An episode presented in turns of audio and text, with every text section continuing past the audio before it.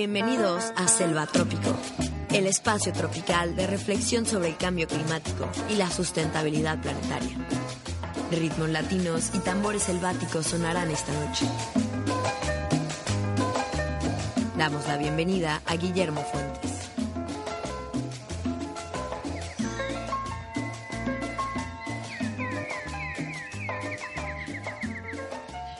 Buenas noches, bienvenidos a Selva Trópico, el espacio de reflexión sobre el cambio climático y la sustentabilidad planetaria. Durante este programa y en las próximas emisiones nos daremos a la tarea de conocer el fenómeno del cambio climático y de cómo éste nos afecta a los pobladores de la península de Yucatán. Una vez que entendamos sus causas, podremos adaptarnos, ya que de nuestra adaptación depende el futuro de la humanidad. Durante la próxima hora escucharemos música que nos inspire vegetación y ritmos de los climas tropicales del mundo. Los dejo con la Orquesta Internacional de Lito Barrientos y el pájaro Picón Picón.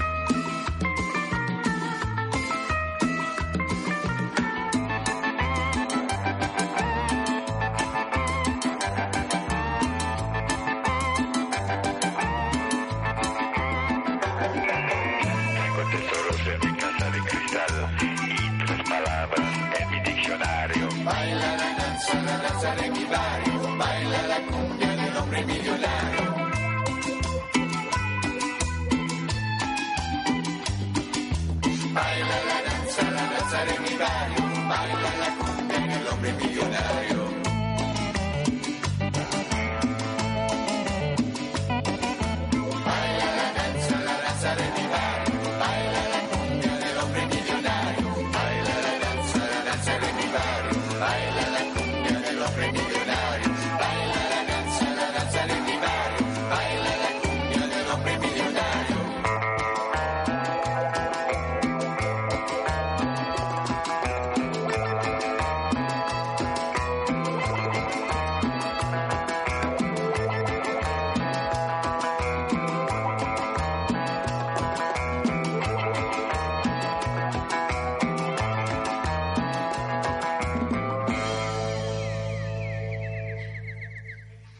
Ya estamos de vuelta en Selvatrópico, el espacio de reflexión sobre el cambio climático y la sustentabilidad planetaria.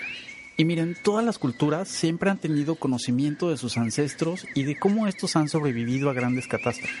Gracias a las pinturas rupestres sabemos que existieron los hombres y mujeres de las cavernas y cada nuevo descubrimiento ofrece un poco más de luz acerca del sistema Tierra. Pero en toda la historia de la humanidad nunca antes fuimos conscientes de que el hombre pudiera alterar la naturaleza en tan poco tiempo al grado de cambiar el clima y poner en riesgo nuestra existencia. Los antiguos desconocían de la ciencia climática. Fue a principios del siglo XIX cuando el físico matemático francés Jean-Baptiste Joseph Fourier, que por cierto pertenecía al ejército de Napoleón, sentó las bases para el estudio de la atmósfera, mientras hacía experimentos sobre la transferencia de calor. Después llegó un irlandés llamado John Tyndall, y completó la información de Fourier. Este señor Tyndall descubrió que los diferentes gases de la atmósfera capturan rayos infrarrojos a diferentes porcentajes. Por ejemplo, el agua en la atmósfera es la que capta más calor y por eso el agua es la que controla la temperatura de la superficie del planeta. Cualquier lugar donde hay más agua en la atmósfera hay más vegetación. Después, ya a finales del siglo XIX, llegó un sueco llamado Svante Arrhenius. Svante estaba interesado en el Estamos de vuelta en Selva Trópica, haciendo comunidad sustentable. Estás escuchando Selva Trópica, el espacio de reflexión sobre el cambio climático y la sustentabilidad planetaria. Estábamos hablando un poco sobre la historia de los estudios atmosféricos y mira, la era espacial brindó mayor entendimiento sobre nuestra atmósfera. Cuando la humanidad vio la primera fotografía vista desde el espacio, ocurrió un salto cuántico el mundo pudo observar cómo es la forma del planeta Tierra que alumbra el sol en la oscuridad del espacio. Vio el azul de los océanos y el verde de nuestras selvas. En la década de los 70, con mejores computadoras y satélites, los científicos pudieron procesar mayor cantidad de datos y pudieron observar cómo las altas concentraciones de dióxido de carbono en la atmósfera hacen que el planeta se esté calentando a niveles inéditos. A finales de los 70, los científicos de la Organización Mundial Meteorológica, preocupados por esta situación, convocaron a la primera conferencia mundial sobre el clima junto con las Naciones Unidas. Diez años después se formó el Panel Intergubernamental de Cambio Climático. Este panel lo conforman un grupo de científicos del mundo que hacen investigación sobre el cambio climático en diferentes disciplinas. Así como existe este panel de científicos que nos dice que las actividades humanas son la primer causa de contaminación de la atmósfera y que las variaciones drásticas en el clima son un riesgo para nuestra supervivencia, también existen otros grupos de desinformación financiados por compañías petroleras que intentan desinformar y confundir a la gente para que sigan en la era del plástico y del dióxido de carbono. El reto para esta generación será adaptarnos y comenzar a utilizar nuevas fuentes de energía que emitan menos dióxido de carbono a la atmósfera, como la energía solar, la eólica y energías que iremos integrando a nuestros hogares en la medida de lo posible, adaptándonos a un nuevo mundo. La sociedad, y eso nos incluye a ti, a mí, a todos, somos los responsables de estos cambios. Finalmente nosotros somos los que consumimos esos productos que producen dióxido de carbono. El otro día fui al super y junto a la sección de lechugas hidropónicas me topé con un producto rarísimo que me hizo cuestionar nuestra responsabilidad al comprar. Está claro que todos necesitamos productos para nuestra subsistencia, pero la mercadotecnia se encarga de crearnos necesidades que no necesitamos a partir de estímulos y mensajes bien estudiados. Y es que este producto era un coco empacado al vacío en un plástico gruesísimo y la novedad del producto era un sobre de chocolate procesado en polvo y una especie de boquilla de plástico para beber. Y es que en ese momento de la compra, cuando sientes la tersa suavidad del plástico grueso empacado al vacío y el ansia de abrir el empaque con la emoción que te brinda abrir cosas nuevas, como cuando eras niño y te hacían regalos con empaques gigantes, ahí es cuando tenemos que reflexionar un poco y pensar que saliendo del súper, todas las calles están llenas de palmas cocoteras y que se necesitaron recursos para sacar, procesar y transportar el petróleo de donde vinieron esos plásticos, más los recursos para la colecta, empacado, etiquetado y distribución del producto final en los supermercados de la península. Después de comprado el producto, su vida es efímera. Pasarán unos cuantos segundos para abrir ese tercio empaque de plástico grueso y tirarlo a la basura. Para en los próximos 10 minutos beber con una boquilla de plástico un coco con chocolate procesado. Y ya calma del ansia de lo nuevo, satisfacer otro estímulo. Para comprar de nuevo y sentir el adictivo aroma a empaque nuevo. A continuación escucharemos a la Yegros con el bendito y a Gallo Negro con Boca Negra. Seguimos aquí en Selva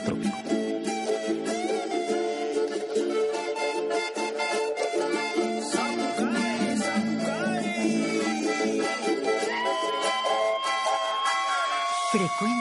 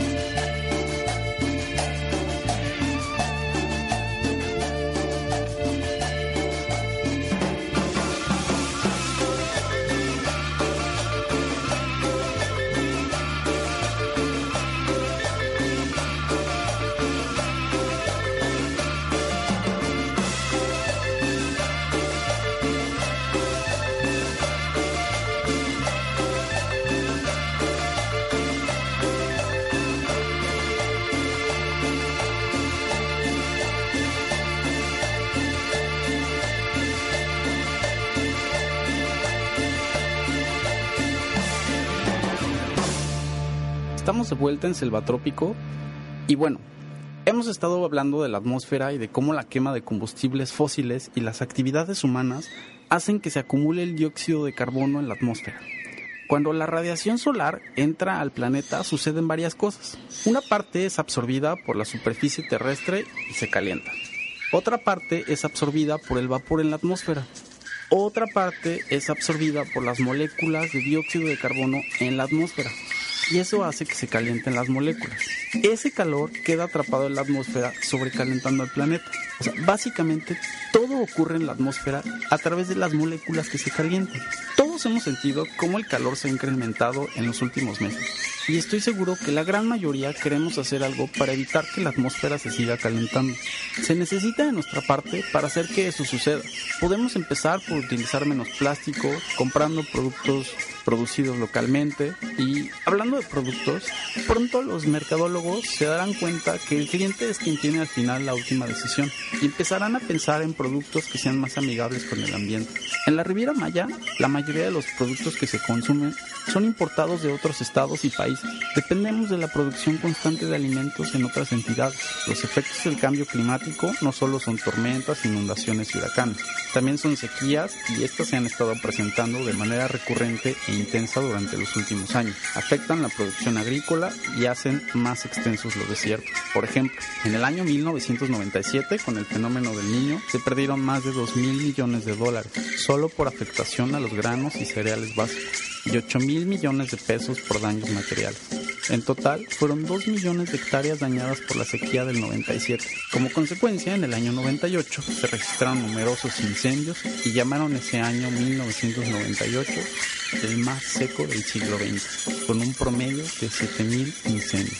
Es necesario fortalecernos para enfrentar posibles escenarios similares y aún más duros. Producir nuestra comida localmente es algo que nos puede ayudar ante futuras sequías, ya que contamos con abundante agua dulce. El tema de la agricultura es algo que se resolvió hace siglos. Que el hombre la haya industrializado es cuento aparte. También es importantísimo conservar nuestras selvas, ya que atraen la lluvia, recargando los ríos subterráneos de la península. Vivimos en un lugar privilegiado.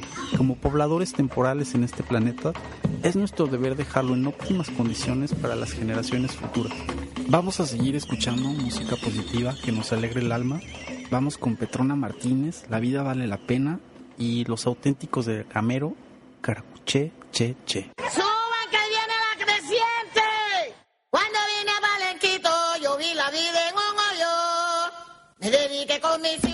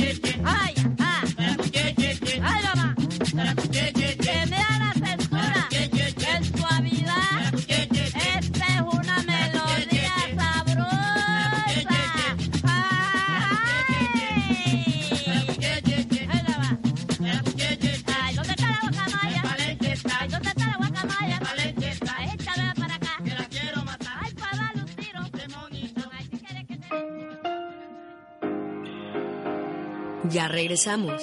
Estás escuchando Selva Trópico. Los ritmos del cambio. Estamos de vuelta en Selva Trópica, haciendo comunidad sustentable. Estamos de vuelta en Selva Trópico, el espacio de reflexión sobre el cambio climático y la sustentabilidad planetaria. Hemos estado hablando durante todo el programa sobre la historia de la atmósfera y sobre cómo el dióxido de carbono es el principal causante del calentamiento global que está haciendo que los polos se derritan. La situación con los polos es algo muy grave, ya que ahora con el derretimiento de los polos se están abriendo nuevas rutas marítimas que los, los países más ricos o las primeras potencias se están peleando. No obstante con eso, aún quieren hacer exploración de petróleo en esa parte de los polos. Entonces me parece una contradicción súper grande que los polos estén derritiendo a causa de la quema de petróleo y aún así los gobiernos insistan en invertir en proyectos que fomenten el uso de plástico. Pero la verdad es que nosotros somos los responsables de ese tipo de decisiones, ya que nosotros somos los que vamos al súper a elegir productos que tienen plástico y productos que dañan a nuestro planeta. Hace poco, la organización Greenpeace lanzó una campaña interesantísima sobre el aceite de palma. El problema del aceite de palma es que deforestan grandes cantidades de selva, después siembran la palma, tarda años en crecer, pero ya una vez que crece, se dedican al monocultivo. Y eso es muy malo porque desplaza una gran cantidad de fauna. Hay videos donde ven a los changos llorando sin sus casas y nosotros somos los que compramos esos productos como eh, shampoo para la caspa, jabones que tienen este aceite de palma y todos esos productos que contaminan al planeta. Entonces nosotros, si decidiéramos dejar de comprar esos productos, la compañía tendría que cambiar la manera en que produce, porque finalmente la decisión está en el consumidor. Entonces tendríamos que pensar qué decisiones estoy yo tomando como consumidor cada vez que voy al súper.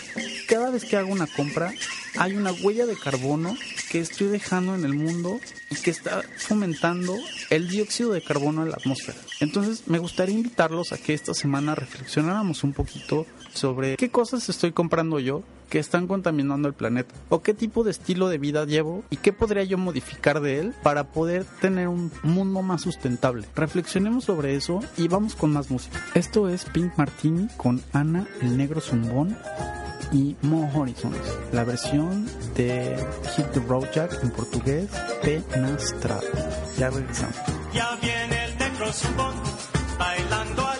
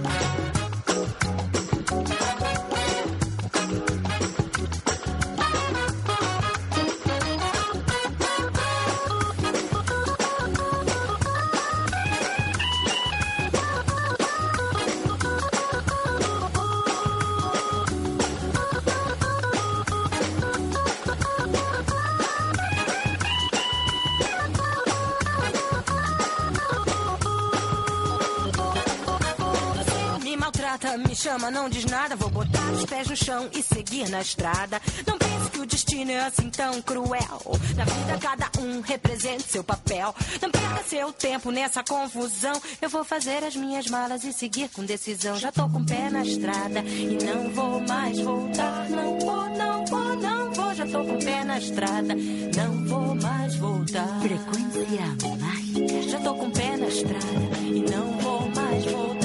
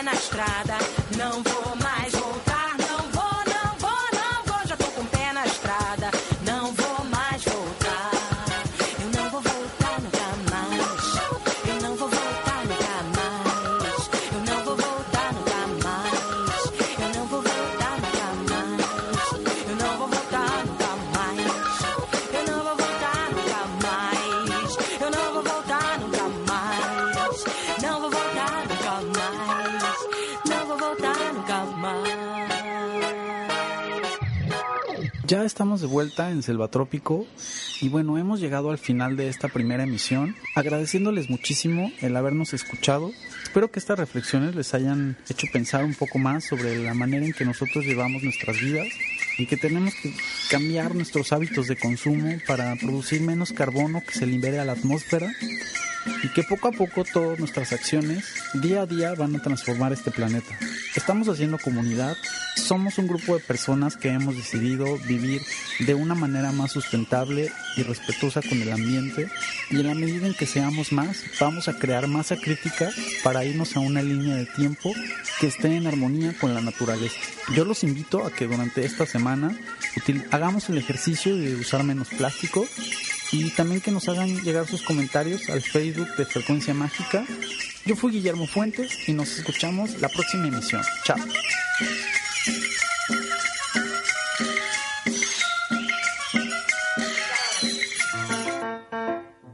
Gracias por haber sintonizado Selva Trópico. Los esperamos la próxima emisión con más reflexiones sobre el cambio global y la evolución planetaria. 89.1 Frecuencia Mágica.